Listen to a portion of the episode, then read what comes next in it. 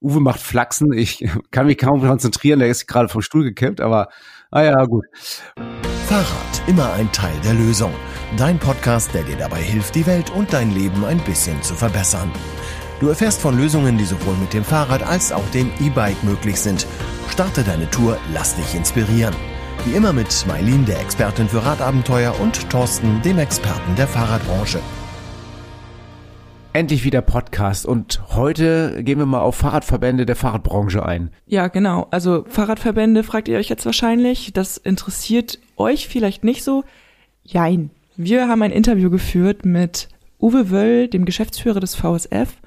Und in diesem Interview erzählen euch Thorsten und Uwe, wovon ihr genau profitiert, wenn es um VSF-Arbeit geht.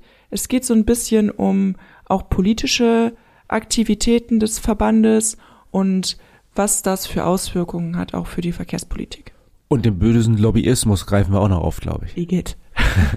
Hört mal rein einfach. Heute im Podcast ähm, begrüßen wir Uwe, Uwe Wöll. Uwe Wöll ist Geschäftsführer beim VSF. Uwe, hallo. Hallo. Uwe, der VSF, das sagt ja niemandem was. Kannst du mal ein bisschen erklären, wer du bist und was du machst? Ja, hättet ihr gerne die kurze Version oder die lange Version?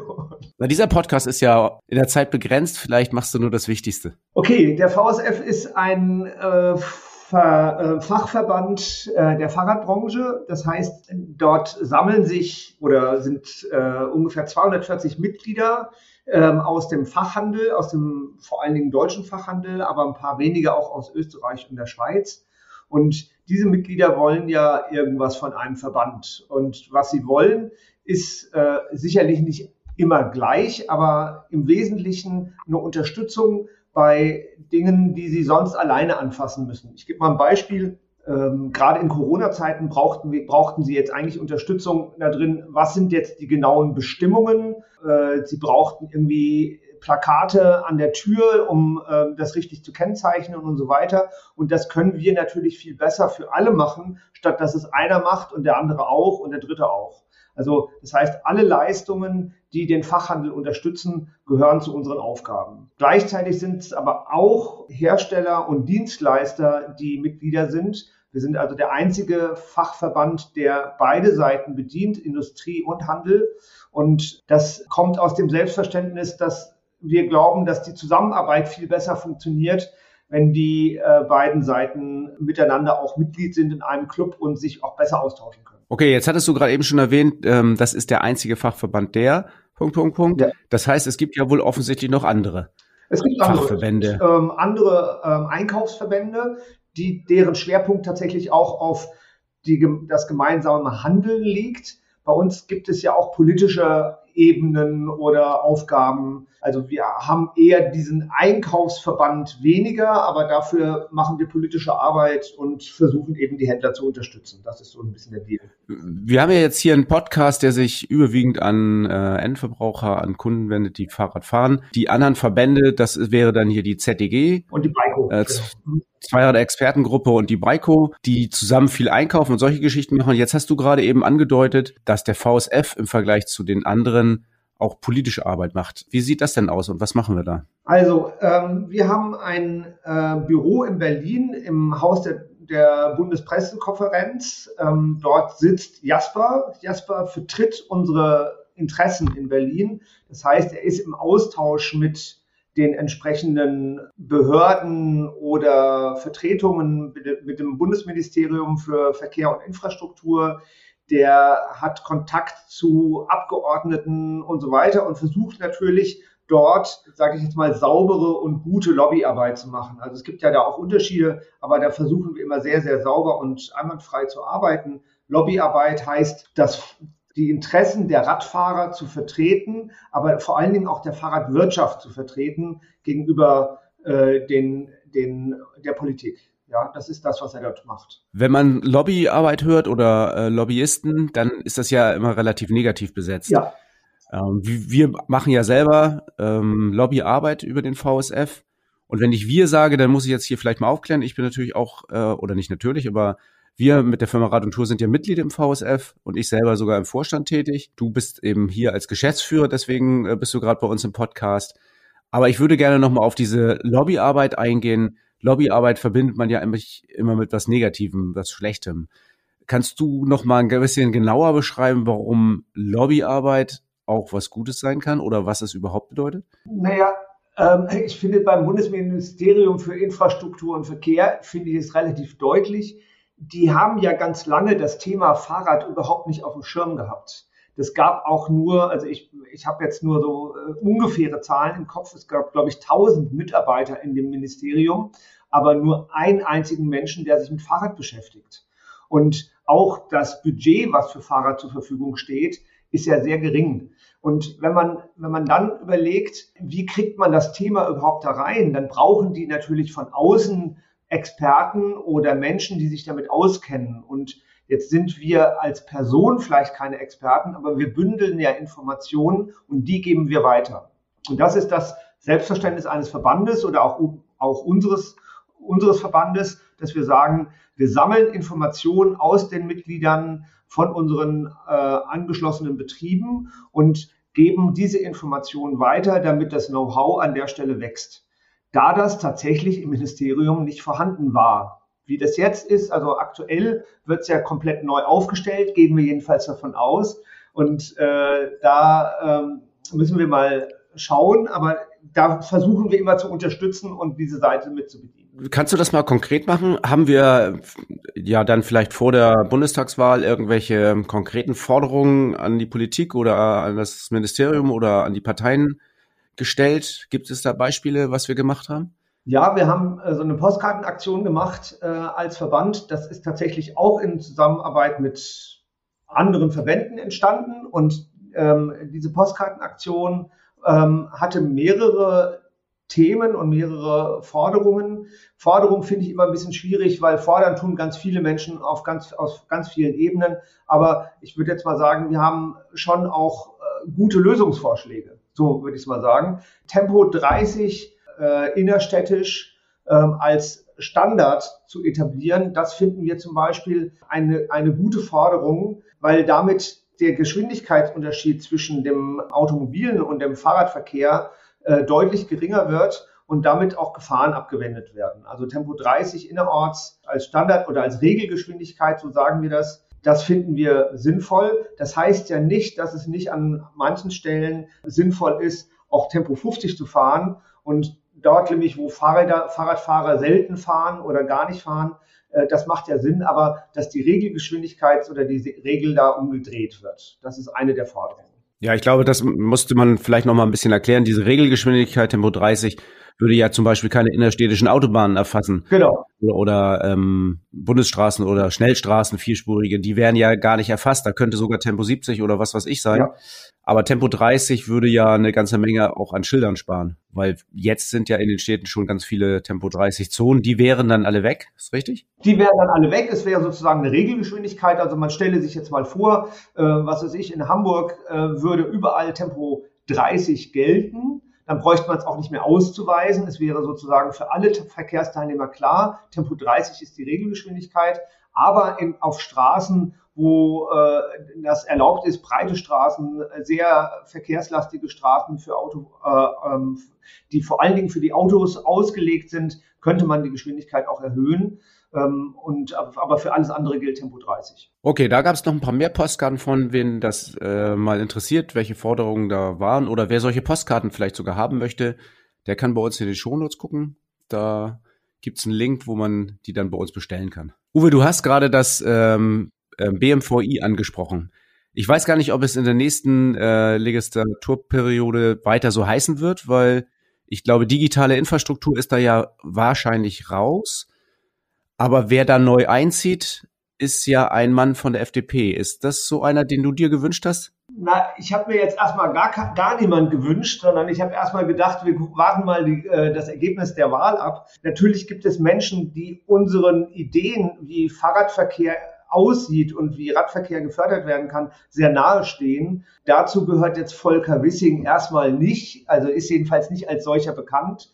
Aber worauf wir sehr setzen, und das finde ich ist erstmal der wichtigste Ansatz, dass alle Menschen, mit denen wir dort zu tun haben, äh, genauso wie wir den Anspruch für uns ja auch haben, äh, erstmal äh, vernünftigen Argumenten gegenüber aufgeschlossen sind. Also wenn das schon mal passiert, ist schon mal ein wichtiger Schritt. Und wenn das habe ich tatsächlich über den Volker Wissing gelesen, dass er ähm, dass er das ist. Und da deswegen bin ich da jetzt nicht nur enttäuscht, sondern bin ich durchaus guter Hoffnung. Okay, ich glaube, da ähm, sind wir beide ein bisschen unterschiedlicher Meinung. Ich bin ja auch von dem Koalitionsvertrag eher ähm, herbe enttäuscht, weil Verkehrswende nicht mehr stattfindet in dem Vertrag, weil Fahrrad absolut höchstens noch verstetigt wird, also die Mittel für Fahrradinfrastruktur äh, und Fahrradfahren gerade mal verstetigt werden. Für mich ist das eher ein Rückschritt. Wie siehst du den Koalitionsvertrag in diesem Punkt? Naja, da ist irgendwie wenig, wenig bis gar nichts zu finden. Das finde ich ist eine große Enttäuschung. Also Fahrrad findet kaum statt. Finde, da sind auch ganz viele Forderungen, die vorher schon klar sind, den Experten auch klar sind, sind nicht zu finden. Ich finde den Koalitionsvertrag, was Fahrradverkehr betrifft, eine, eine wirklich krasse Enttäuschung. Ganz klar. Trotzdem glaube ich, dass es nicht funktioniert, wenn man, äh, wenn wir praktisch mit unseren Vorstellungen einem Volker Wissing gegenüber, sage ich mal, mit Forderungen gegenübertreten, sondern der muss in sein Amt kommen und wir müssen erstmal ins Gespräch kommen. Und das meine ich mit meiner Haltung, erstmal offen ins Gespräch kommen, um auszuloten, was ist möglich. Und dann deutlicher zu werden, wenn wir merken, da bewegt sich nichts. Das ist für mich eine andere Vorgehensweise, als zu sagen, äh, das ist ja hier äh, im Koalitionsvertrag fehlt alles und äh, das wird sowieso schwierig mit den Menschen. Der Volker Wissing hat ja eventuell eine Chance, mit äh, den Verbänden, mit der Fahrradwirtschaft ins Gespräch zu kommen. Da gibt es ja eine Veranstaltung, ähm, bei der du auch maßgeblich beteiligt bist. Du weißt wahrscheinlich, worauf ich hinaus will. Kannst du mal ganz kurz erklären, was das ist und äh, wie und wann das stattfindet? Ja, also das ist am 7. und 8. April findet die Viva Velo in Berlin statt. Und das ist eine Veranstaltung, die wir als Verband seit zehn Jahren, äh, circa zehn Jahren äh, veranstalten. Das ist der politische Branchenkongress, Fahrradbranchenkongress in Berlin, Viva Velo. Und dazu werden wir ihn auch einladen. Die äh, Einladung wird im Januar erfolgen. Was dort passiert, ist tatsächlich, dass die Branche, die Fahrradwirtschaft sich sozusagen gegenüber der Politik und der Presse in Berlin darstellt also dass die überhaupt erstmal wahrgenommen werden, aber klar auch, dass die Fahrradbranche auch mal zeigt, welche wirtschaftliche Bedeutung sie hat. Also da gibt es ein klassisches Beispiel. Wir haben ungefähr 90.000 Arbeitsplätze in der Fahrradbranche jetzt ohne Touristik. Und ich würde mal behaupten, dass äh, wir gut auch noch 20.000 weitere Arbeitskräfte äh, äh, gut gebrauchen könnten. Uns fehlen Fachkräfte. Wir haben gerade einen Boom. Und wenn es in anderen Branchen tatsächlich gerade schwierig ist, die Leute weiter zu beschäftigen, weil zum Beispiel ein äh, Verbrennungsmotor weniger Personal braucht, wir können sie gut gebrauchen. Uwe, ähm, ich will mal ein bisschen die Kurve kriegen. Wir haben ja ganz viele wir haben ja ganz viele Zuhörer hier, die viel Rad fahren und äh, Uwe macht Flachsen. Ich kann mich kaum konzentrieren, der ist gerade vom Stuhl gekippt, aber ah ja, gut. Uwe, ähm, also wir haben ganz viele Zuhörer hier, die Radfahren und sehr Fahrrad interessiert sind. Jetzt haben wir viel über Politik gesprochen. Wenn wir nochmal auf den VSF, äh, Verbundservice Fahrrad zurückkommen, wo ich Mitglied bin, wo du Geschäftsführer bist, welche Kontaktpunkte haben wir denn zum Endverbraucher?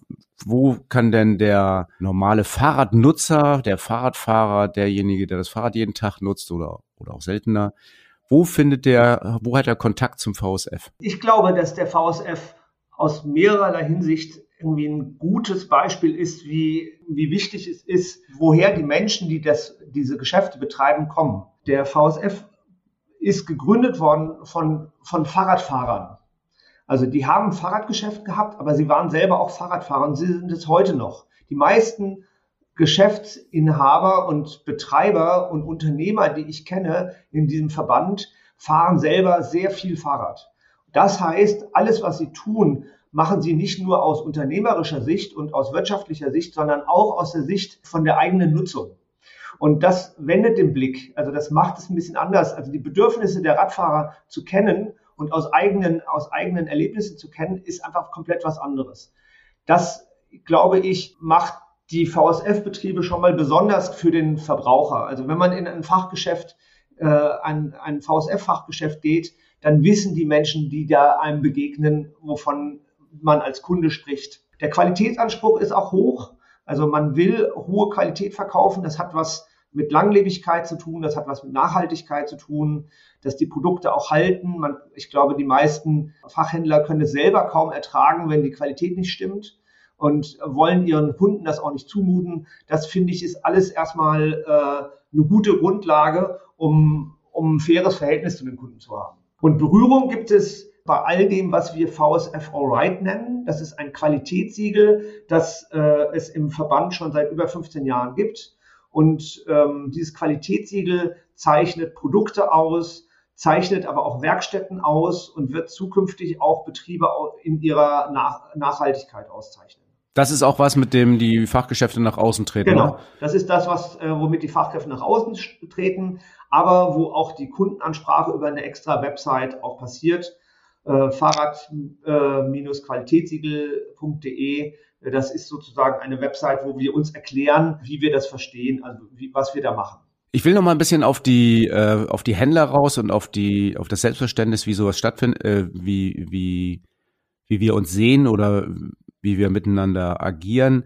Wir haben ja jedes Jahr so eine Jahrestagung, wo sich die meisten dieser Händler treffen. Jetzt ist das ein paar Mal nicht passiert wegen Corona, aber wir beide haben ja schon etliche Jahrestagungen mitgemacht. Und ich glaube, ein großer Unterschied zu, zu anderen Verbänden oder auch zu anderen Treffen von äh, Wirtschaftsverbänden ist, dass du hier punkten kannst, wenn du weit entfernt mit dem Fahrrad angereist bist oder wenn du mit einem tollen Fahrrad anreist oder wenn du sonst irgendeine alternative Anreise, wie zum Beispiel Wandern gemacht hast, was ja auch immer eine relativ große Zahl an Leuten so tatsächlich so macht. Also man sieht schon relativ viele, die Zug und Fahrrad kombinieren oder nur Fahrrad fahren. Was man weniger sieht, ist, dass jemand mit einem Porsche oder mit einem Tesla da erscheint. Das würde wahrscheinlich auch nicht, würde auch, man würde wahrscheinlich nicht punkten, oder? Naja, das kommt schon auch vor. Also es ist jetzt nicht so, als hätten wir die nicht, aber tatsächlich ist es viel, viel, viel mehr Usus und, und üblich und ähm, wird auch tatsächlich gut gefunden, wenn die Leute mit dem Rad und mit, mit der Bahn anreisen. Das ist kommt viel häufiger vor, ist, gehört bei uns zum Standard dazu. Und damit die Zuhörer das nochmal so ein bisschen einordnen können, das kann auch sein, dass dann irgendwie 300 Kilometer mit dem Fahrrad angereist wird in zwei Tagen oder so. Ja, das machst du vielleicht. Ich mache das nicht, aber das, kann, das kommt schon vor, völlig klar. Also es gibt Menschen, Na, ich mache das auch nicht. Da machen gibt schon Menschen, die äh, im Verband, die ähm, dann mehr Tagestour machen, um dann zur Jahrestagung zu kommen und dann sich praktisch erstmal komplett ihre Klamotten hinschmeißen und äh, sich schütteln müssen und bevor, bevor sie dann überhaupt für die Tagung kommt, kommt vorher. Naja, einer der Vorreiter für mich war da ja ähm, Gunnar, den wir ja auch schon hier im Podcast öfter hatten. Ja. Und ähm, der mal ähm, mitten in der Nacht wieder nach Hause gefahren ist mit dem Fahrrad, äh, das fand ich schon beeindruckend. Da sind auch einige von inspiriert. Mittlerweile äh, kenne ich irgendwie mittlerweile, glaube ich, zehn Händler, die das schon gemacht haben und ich glaube, das werden sogar noch mehr.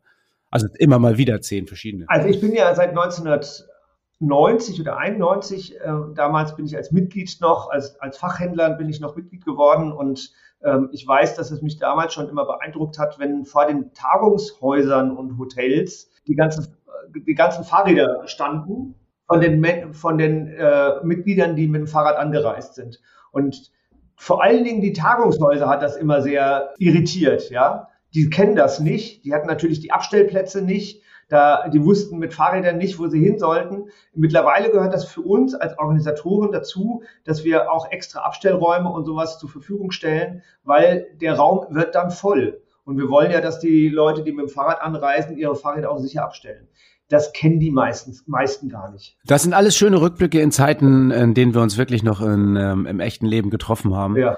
Wir haben jetzt gerade letzte Woche, vorletzte Woche unsere Jahrestagung ganz spontan absagen müssen. Die letztjährige wurde auch abgesagt. So richtig viele Mitglieder hat man seit Jahren nicht getroffen, immer wegen Corona. Die Fahrradmessen waren auch abgesagt oder sind nur auf sehr schmalem Niveau äh, ausgetragen worden. Wie sehr fehlt dir denn der Kontakt zu, zu der Branche im Augenblick? Also äh, ich für mich kein schönes Thema, weil die, der Kontakt zu den Mitgliedern gehört für uns essentiell dazu. Der VSF lebt davon, dass wir mit der, dass wir zusammenarbeiten, dass wir im Austausch sind, dass wir uns sehen, dass wir vielleicht auch manche Sachen diskutieren und ja Debatten haben zu bestimmten Themen. Und wenn das nicht in der Form stattfindet, wie es auf so einer Jahrestagung passiert, dann, dann fehlt uns eine ganze Menge, zumindest als Verbandsvertreter fehlt uns eine ganze Menge. Ihr müsst euch vorstellen, wir leben ja davon, dass wir ein Gefühl dafür haben, was unsere Mitglieder brauchen. Und dieses Gefühl kriegen wir am besten im Kontakt, im persönlichen Kontakt. Und wenn wir das nicht haben, dann fällt es uns echt schwer, ähm, wirklich gute Arbeit zu machen. Ja, also uns hat das total wehgetan, dass die Veranstaltung nicht stattgefunden hat. Ja, mit den Worten, die du jetzt benutzt, wird vielleicht auch deutlich, dass ähm, wenn, wenn man so als unbedarfter Zuhörer reinhört, Wirtschaftsband, die treffen sich, dann ähm, könnte man sich das eher ein bisschen kühl und äh, trocken vorstellen. Es ist einfach so, als wenn man Freunde lange nicht sieht, oder? Das ist wirklich, ähm, man vermisst schon richtig was, ne? Ja, ich habe ja vorhin erwähnt, ich bin ja seit 1990 oder 91 bin ich Mitglied in diesem Verband oder begleite ich diesen Verband. Der, damals waren es 100 Mitglieder und man hatte immer irgendwie sowas wie eine sehr familiäre Atmosphäre. Ja, das heißt, es das war wie ein Familientreffen. Man traf sich einmal im Jahr oder damals sogar zweimal im Jahr und es war wie ein Familientreffen.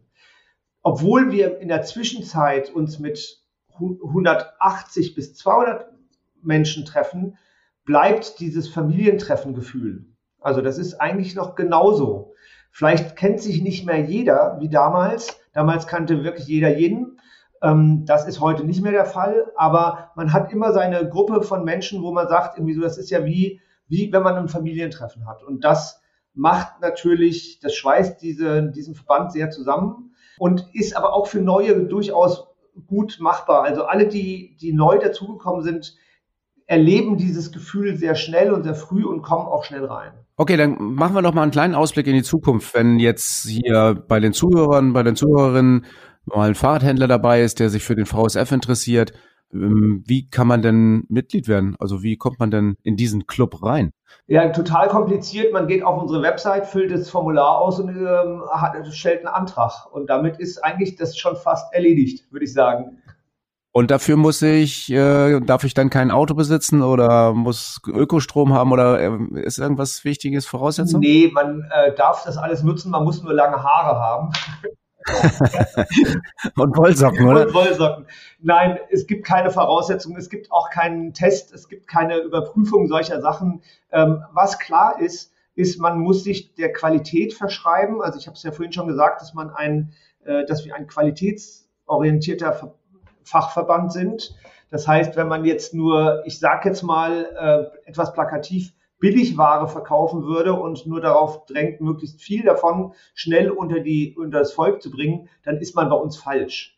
Und man muss natürlich auch verstehen, dass wir von Zusammenarbeit leben. Also wer praktisch für sich Burgwissen behalten möchte und nicht in den Austausch mit den Mitgliedern geht, dann hat er von dem Verband sehr wenig. Also äh, wer Fachhändler ist und Mitglied werden soll, sollte auch bereit sein, zu lernen, sich auszutauschen und äh, in den Kontakt mit anderen zu treten, dann dann wird es erfolgreich, dann macht es Spaß. Also auch das, äh, wir verlinken hier in den Shownotes nochmal direkt auf diese Kontaktseite vom VSF. Und wenn jetzt jemand hier äh, zuhört, der Fahrradhändler ist und sich äh, interessiert, kann er sich da einfach mal eintragen. Dann kommt der Kontakt zustande mit der Geschäftsstelle in Marburg, äh, wo Uwe mit äh, vielen anderen Mitarbeitenden haust, sitzt. Ich hause, genau. Ich habe da meine Hütte. Uwe, ganz kurz nochmal in die Zukunft geblickt. Du hattest vorhin gesagt, die Kontaktpunkte der, unser Zuhörer, der Fahrradfahrer zum VSF sind diese Allride-Geschichten. Es gibt Allride-Produkte, es gibt die Allride-Werkstatt. Und du hast schon mal angedeutet, es gibt ein Allride-Nachhaltigkeitssiegel. Gibt es oder wird es geben oder wann können wir sowas sehen? Das Siegel gibt es schon, das Format steht schon und wir haben schon ähm, ein, zwei Tests Händler, die gerade im Austausch sind, äh, um dieses Format zu prüfen. Also vielleicht will ich das so erklären. Wir wollen ja ein Siegel vergeben für besonders nachhaltig wirtschaftende Fahrradhändler und ähm, oder Fahrradbetriebe. Das können übrigens auch kleine Hersteller sein. Diese, dieses Siegel soll natürlich jetzt nicht einfach so vergeben werden, sondern das fußt auf einem bestimmten Format. Und dieses Format heißt Erst werden die Händler geschult, damit sie die richtigen Informationen haben. Dann gibt es ein sogenanntes Audit. Wir gehen in die Betriebe rein und äh, guck, betrachten uns, wie sie denn nachhaltig wirtschaften, also wie sie das nachweisen können. Da gibt es auch tatsächlich Zahlen und Daten und Fakten, die wir da erheben. Und wenn das, wenn diese Bedingungen erfüllt sind, dann vergeben wir das Siegel auf drei Jahre. Und das haben wir schon erarbeitet. Jetzt ist es noch in der Testphase, aber ich würde jetzt mal sagen, ab März, April geht es los. Ja, dann freuen wir uns mal auf ähm, das neue Siegel. Mal gucken, wo wir das, das neben, dann demnächst sehen werden. Genau. Also ihr könnt ihr euch ja bewerben in Cuxhaven. Ja, wir können uns bewerben, das stimmt. Mal gucken, ob wir nachhaltig sind. Das schauen wir uns dann mal an. Was vermutest du denn? Naja, also ich kenne ja diese Abläufe aus anderen Bereichen und ich weiß, dass man ähm, immer auch einen blinden Fleck hat. Ja und betriebsblind ist in einigen Sachen. Und genau für sowas ist, ist das ja gut, dass man merkt, ach Mensch, hier guck mal, da kann ich noch ein bisschen nachsteuern, hier sind wir schon sehr gut. Das machen wir überdurchschnittlich gut und na, in diesem Bereich sollten wir vielleicht noch was tun. Ähm, ich kann mir keinen, keinen, niemanden vorstellen, der in allen Bereichen immer schon alles erfüllt. Das ist eher unwahrscheinlich. Also so wird es auch sein. Wir gehen fest davon aus, dass wir hier jetzt erstmal einen Start setzen und dass wir damit Prozesse in den Betrieben auch lostreten, damit die damit die in drei Jahren später dann nochmal viel, viel mehr CO2 eingespart haben, äh, Wärmedämmungen gemacht haben, vielleicht Solaranlagen aufs Dach, wenn das möglich ist, dass viel mehr Mitarbeiter mit dem Rad zur Arbeit kommen, dass die, äh, dass man einen Blick auf soziale Gerechtigkeit hat und so weiter. Also das wird alles dort einfließen und in den drei Jahren soll ja was passieren. Also wir stoßen einen Prozess los. So verstehen wir das als allererstes. Uwe, ähm, ich danke dir mal für dieses Interview. Schön, dass du bei uns im Podcast warst. Wir haben so ein bisschen Einblick gewonnen in die Welt der Verbände, vor allen Dingen aber in den VSF. Ich glaube, wir haben äh, ganz gut dargelegt, was der VSF kann und was, was er nicht macht. Äh, war mal ganz nett, da ein bisschen reinzuhören. Dankeschön. Vielen Dank euch für die Zeit. Ich habe jetzt ja ganz fleißig gelauscht, während ihr miteinander gesprochen habt und ich hatte die ganze Zeit im Hinterkopf, als ihr über die Qualität von Fahrradgeschäften gesprochen habt, die im VSF tätig sind, musste ich die ganze Zeit an den SWR Report denken, wo die Fahrradwerkstätten getestet haben. Ja, das ist immer eine unserer größten Befürchtungen, aber auch eine unserer größten Chancen sind solche Tests. Die Befürchtungen sind natürlich, dass wir den Test eventuell irgendwann auch mal nicht bestehen könnten, aber schaut euch mal diesen Fernsehbericht, also es ist eine halbe Stunde Video, glaube ich, also eine halbe Stunde Film. Schaut euch das ruhig mal an. Wir verlinken das in den Shownotes. Ist, glaube ich, ziemlich deutlich dargestellt, was der VSF anders macht oder VSF-Fachgeschäfte, VSF Allride-Werkstätten anders machen als andere Geschäfte. Genau, und wenn ihr jetzt auf der Suche seid nach einem Fachgeschäft, der im VSF eben Mitglied ist, da bekommt ihr auf den Seiten vom VSF ziemlich gute Informationen. Da seht ihr eine Karte, welche Geschäfte in deiner Nähe sind und auch die verlinken wir in den Shownotes. Rad und Tour Inside. Dein Blick hinter die Kulissen des Fahrradgeschäfts in Cuxhaven. Was brennt denn jetzt gerade an Themen bei Rad und Tour? Ach, es ist immer wieder das Gleiche. Also, oder gefühlt tatsächlich immer wieder das Gleiche. Die Lieferzeiten. Ganz viele Geschäfte beklagen ja, dass sie gar keine Fahrräder haben und keine Fahrräder verkaufen können. Wir haben ja das Lager voll, wir haben genügend Fahrräder. Das haben wir, glaube ich, schon bei den letzten Podcasts auch gesagt. Aber ich habe in letzter Zeit sehr viele Anfragen wegen Lastenrädern gekriegt oder überhaupt wegen Riese-Müller-Rädern. Und da gehen die Lieferzeiten ja wegen bekanntermaßen wegen zu wenig Akkus auch äh, schon noch deutlich nach oben oder auch wegen fehlender Rahmenteile. Und ich hatte gestern mehrere Gespräche mit Leuten, die äh, starkes Interesse am Lot haben, aber natürlich erst fürs nächstes Jahr, also und auch noch ganz entspannt sind. Und ich habe denen irgendwie so in meiner in meiner Unbedarftheit gesagt, ist doch gar kein Problem, das ist auch alles easy. Wenn ihr jetzt bestellt, dann habt ihr schon Anfang April euer Rad, wahrscheinlich euer Rad, weil die Lieferzeiten sind Bestellung jetzt ungefähr KW 12 bis 14. Das ist aber schon der halbe Frühjahr rum, wenn man das mal so sieht. Kommt drauf an, ein bisschen wie das Wetter im März ist, ne? Dann ja. vermisst man sein Rad tatsächlich irgendwie doch schon. Aber was ich gestern festgestellt habe oder wo ich dann nachher drüber nachgedacht habe, das, das ist, trifft ja nur dann zu, wenn die heute das Rad bestellen. Also heute. Wenn ihr den Podcast hört, wenn der rauskommt, was dann schon letzte Woche Mittwoch wäre. Äh, und dann habe ich gesagt, kommt das Fahrrad irgendwie Anfang April. Ähm, das heißt, wer, wenn ihr jetzt das, den Podcast hörst, hört und euch entschließt, ach, dann muss ich jetzt schnell alles bestellen, dann wird es schon eher so Mitte April, Ende April sein. Und äh, wer jetzt noch zögert, dann geht das natürlich locker in den Mai oder Juni. Es ist alles nicht schlimm, weil ähm, Fahrräder fährt man eh länger als äh, ein Sommer und auch als ein Jahr. Man plant ja auf mehrere Jahre, von daher ist das egal. Aber wenn ihr im nächsten Sommer fahren wollt, ähm, dann kümmert euch bitte jetzt um mein Rad. Äh, wir haben das schon öfter gesagt, aber äh, im Augenblick wird's eher wieder ein bisschen kritischer. Wenn ihr euch dann noch nicht so sicher seid oder das erstmal Probe fahren wollt, reserviert euch die Fahrräder schon jetzt, weil viele Modelle gibt es halt auch nicht mehr nachzubestellen. Also die Vororder, die ist gemacht im Sommer. Wenn ich jetzt mal so in die Warenwirtschaft schaue, sind auch viele Räder schon reserviert. Also macht jetzt einen Termin auf der Homepage www.radundtour.de. Den Link findet ihr auch in den Show Notes. Und da schauen wir dann einfach gemeinsam, welches Rad zu euch passen könnte. Wir vermessen euch. Wir kennen schon die Daten zu den Fahrrädern und ihr bekommt dann auch ganz sicher das richtige Rad für euch. Ja, Marlene, das ist ja ein alter Verkäufertrick, einfach mal ähm, Mangel erzeugen und dann müssen alle schon kommen und irgendwie dort noch kaufen. Aber ganz ehrlich, es geht hier überhaupt nicht um dieses Thema.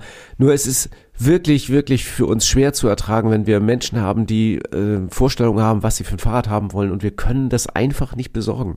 Das tut uns echt in der Seele weh, weil wir, weil wir unseren Beruf einfach anders verstehen. Wir, soll, wir wollen und sollen euch mit Fahrrädern versorgen und wir kriegen es einfach nicht äh, im Augenblick nicht hin, weil wir nicht genügend rankriegen. Deswegen, je früher wir das wissen, was ihr vorhabt, umso besser ist das. Also nehmt es, wie ihr wollt, aber äh, wir meinen das wirklich ganz ehrlich. Wir machen uns ein bisschen Sorgen darum, dass alle Fahrräder kriegen.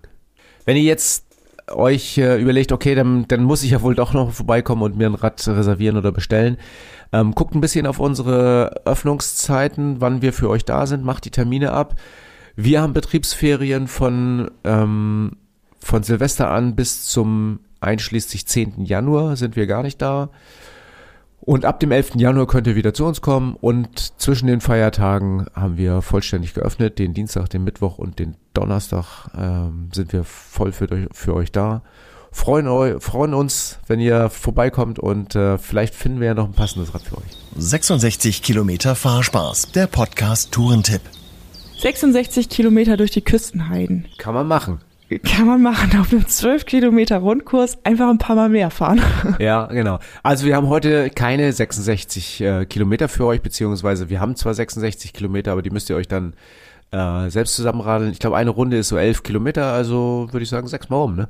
Ja, also das sind schon mal sechs Runden. Wir machen nämlich dieses Jahr wieder Radeln für den Weihnachtsbraten. Wann das stattfindet, wie das stattfindet, das erfahrt ihr alles in den Show Notes. Wichtig ist, so viele Runden wie möglich zu radeln und das könnt ihr mit den 66 Kilometern in Cuxhaven in den Küstenhallen super machen, kurz vor Weihnachten. Ja, immer rundrum ums äh, Küstenheidegebiet, immer auf dieser, auf dieser Ringstraße.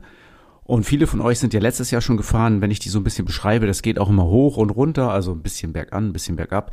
Ich mal, so eine, so eine Runde hat 30, 35 Höhenmeter pro Runde, kommt das hin? Ja, kommt ungefähr hin.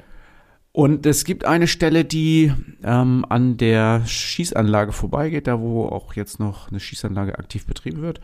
Und kurz dahinter in Rundenrichtung ist auf der rechten Seite so ein bisschen im Wald gelegen so eine Schutzhütte mit einem Grillplatz und sowas. Und ähm, da werden wir euch überraschen. Und zwar an welchem Tag, Marlene? Ja, am Starttag, an dem vierten Advent, den 19. Dezember 2021, da werden wir zwischen 12 und 15 Uhr dort stehen und euch ein bisschen überraschen und erwärmen. Ja, also wer gleich am ersten Tag, am 19., da startet Radeln für den Weihnachtsbraten. Ähm, da startet wieder Radeln für den Weihnachtsbraten und da werden wir euch äh, ein bisschen supporten an dem Tag. Also wer schon am ersten Tag dabei ist, wir sind um zwölf da. Ihr könnt um zwölf eure ersten Runden bei uns melden. Wir sind dann vor Ort und nehmen eure ersten Runden auf. Also wenn ihr schon morgens um sechs startet oder so, dann könnt ihr uns schon eure ersten 30 Runden melden. Genau. Und wir sind dann bis zum 27. dürft ihr radeln. Und am Ende zählen die ganzen Runden zusammen. Wir losen noch Teampartner aus. Das Ganze findet dann in der Siegerehrung am 28. statt. Aber bevor das in die Siegerehrung geht und zum krönenden Abschluss der Veranstaltung quasi sehen wir uns am 27. nochmal in den Küstenheiden. Genau. Jetzt müssen wir vielleicht mal ein bisschen beschreiben, was das Ganze soll und wofür das ist. Das heißt ja Radeln für den Weihnachtsbraten. Das heißt, ihr könnt jetzt hier vor Weihnachten, über Weihnachten und während der Weihnachtsfeiertage bis zum 27. Ähm, Kalorien verbrennen und dann könnt ihr auch mit Genuss und noch mehr Genuss sogar in euren Familien beim Weihnachtsbraten zuschlagen. Das ist äh, der ganze Hintergrund, aber wir haben das ähm, ja letztes Jahr schon ähm, mit einer Aktion verbunden. Das machen wir dieses Jahr auch. Aber diesmal haben wir eine ganz andere Aktion, Marlene, oder? Genau, letztes Jahr haben wir ja das Geld gespendet für eine Stiftung, die Stiftung Lebenshilfe. Und dieses Jahr möchten wir unserer Natur ein bisschen was zurückgeben, etwas Gutes für die Umwelt tun und spenden für jede fünfte Runde einen Baum. Also fünf Runden fahren, einen Baum gepflanzt. So, jetzt ähm, gibt es ja so Baumprojekte schon auch für Müsli-Riegel oder sowas. Nee, wir pflanzen richtige, echte Bäume und zwar auch hier in Deutschland, sogar relativ in der Nähe. Genau, Böllenhagen im Bremischen, dort im Landkreis Cuxhaven quasi werden Bäume gepflanzt. Da haben wir ein Grundstück, ähm, wo wir die Bäume pflanzen können und da wächst dann neuer Wald. Ne? So ist es. Genau. Ja, sehr schön. Also, Radl für Bäume, das ist sehr, sehr gut. Ähm, ja, müssen wir noch was sagen zu der Aktion? Ach so, vielleicht müssen wir noch mal erklären. Das Ganze ist ja so, so kommt aus dem Black, Black Race Bereich und da ähm, gibt's ja auch immer eine Siegerehrung. Wir machen ja eine Siegerehrung. Und das Besondere an der Siegerehrung ist, nicht der schnellste, nicht der mit den meisten Runden oder sonst irgendwas gewinnt, sondern ähm, zufällig werden zwei Fahrer zusammengelost und die beiden Fahrer zusammen sind das Team, was gewinnt oder eben nicht gewinnt. Kannst du das nochmal genauer beschreiben, Marlene? Ja, also grundsätzlich erstmal, das ist natürlich, ist es eine Art Rennen, so ein Spaßrennen, aber ähm, es ist völlig egal, mit welchem Fahrrad du fährst. Also du kannst mit einem Hollandrad fahren, mit einem Klapprad, du kannst dir eine dicke Musikbox in ein Lastenrad stellen und für Stimmung sorgen. Ähm, da sind wirklich alle Türen und Tore offen. Ähm, es ist ein bisschen selbst organisiert, also du musst für die Verpflegung und für dein leibliches Wohl selber sorgen. Achte darauf, dass du der Umwelt nicht unbedingt schadest, also bleib auf den befestigten Wegen, schmeiß keinen Müll in die Natur. Im Grunde genommen das, was du auch sonst das ganze die ganze Zeit beim Radfahren beachtest. Und dann werden wir eine super schöne Zeit haben. Ja, und vor allen Dingen nimmt auch ein bisschen Rücksicht auf die ähm, Spaziergänger. Fahrt ruhig mal ein bisschen langsamer, es kommt ja eh nicht auf Zeiten drauf an. Ähm, also Rücksicht nehmen und dann könnt ihr in Ruhe eure Runden abspulen. Genau. Und wir treffen uns dann bei der Siegerehrung digital und live online. Jetzt erzähl mir doch nochmal, Marlene, wenn ich eine Runde gefahren habe, was mache ich denn dann eigentlich? Ja, es gibt ähm, zwei Optionen. Also wir haben eine WhatsApp-Gruppe, da kann sich jeder einwählen. Wir haben dann eine Landingpage, die ist auch verlinkt in den Show Notes. Und ähm, über diesen Link kommt man direkt in die WhatsApp-Gruppe und kann da live mitfiebern. Also da stellt man im Grunde genommen einen Screenshot von seinem getrackten, von seinen getrackten Runden ein. Also das kann man mit Komoot machen, mit Strava, mit irgendeiner Smartwatch. Das ist völlig egal. Wichtig ist nur, dass wir darauf erkennen, dass die Runde gefahren wurde und anhand der Kilometer auch ungefähr abschätzen können, wie viele Runden gefahren wurden.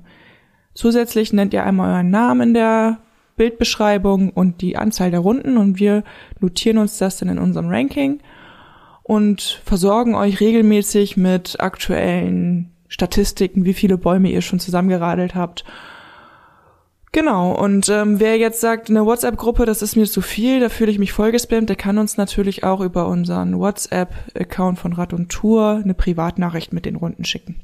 Genau, also irgendwie äh, müsst ihr die Runden uns bekannt geben und dann werden sie auch in die Liste eingetragen. So, letztes Jahr waren es 500 Runden, das wären ja 100 Bäume, ne? Genau, dieses Jahr schaffen wir 1000. Okay, alles klar. Tausend Bäume. Tausend Runden, fangen wir damit mal an. Tausend Runden, okay. Alles klar. Also, haut rein, gebt Gas, ähm, fahrt Bäume zusammen, also ähm, ähm, pflanzt Bäume, nicht, äh, also nicht andersrum, fahrt die nicht um, sondern äh, fünf Runden fahren, ein Baum gepflanzt. Das Fahrrad-Highlight der Episode mit Thorsten und deinem Verkaufsexperten von Rad und Tour. Ja, Thorsten schont seine Stimme so ein bisschen, deshalb bin ich heute hier mit Dennis. Dennis ist bei uns Verkaufsleiter und Dennis, du bist doch so ein richtiger Boom-Daddy, oder? Ähm, ja, mittlerweile auf jeden Fall. Erzähl doch mal, warum haben, fahren deine Kinder Woom und was ist so toll an dieser Marke? Ja, ist einfach das Design einfach schon. Ne? Also ich weiß, mein Großer, der hat ja mehr Räder zur Auswahl dann auch, bin ja mit ihm hier dann selber auch nochmal ins Geschäft und der ist sofort zu den Woom-Rädern gerannt. Ne? Es ist einfach, die Farben sind einfach ja, erfrischend, so ein bisschen anders, einfach mal wieder. Und das Gewicht ist einfach, ja, mit einer, auch mit der Kaufgründe, würde ich sagen ne, weil es einfach wirklich sehr, sehr leicht ist und die Kinder es einfach gut handeln können. Und ähm, das Besondere ist, glaube ich, auch diese, ich habe da immer diese Farbe von diesen Bremsen vor Augen. Da ist ja ein Bremshebel irgendwie ja. besonders vorgehoben. Klappt das bei deinen Kindern beim Fahrradfahren? Ja, das klappt sehr, sehr gut, weil bei Kindern ist es ja so, die können halt links und rechts sich unterscheiden. Ne? Und auch da hat sich Boom einfach was ausgedacht. Farben, das ja, verstehen Kinder halt. Und wenn sie dann wirklich halt sehen, oh, da ist eine grüne Bremse und hinten ist es halt auch grün, dann wissen sie, okay, ich bremse jetzt auch hinten. Und das klappt wirklich sehr, sehr gut auf jeden Fall. Manchmal sogar zu gut, dann zieht er nämlich die Streifen auf dem Hof schon. also deine Kinder haben auf jeden Fall richtig Spaß mit Woom. Ja. Ähm, hast du auch Erfahrung mit anderen Marken? Also kannst du wirklich sagen, dass das auch viel gebracht hat? Ja, also er ist ja vorher halt ein Puckirad gefahren. Da ist ja nur halt das Erste, dass es doch relativ schon schwer ist einfach. Äh, und bei den Woom-Rädern ist es einfach so, dass der Schwerpunkt ja auch ein bisschen tiefer ist und die Kinder einfach dadurch auch, ja, das Fahrrad einfach besser handeln können. Und das ist auch noch so ein weiterer Pluspunkt einfach.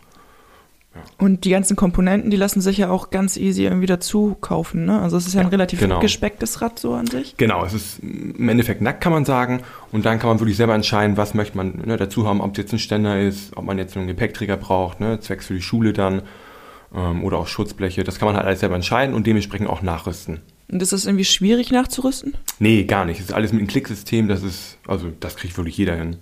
Ja, cool.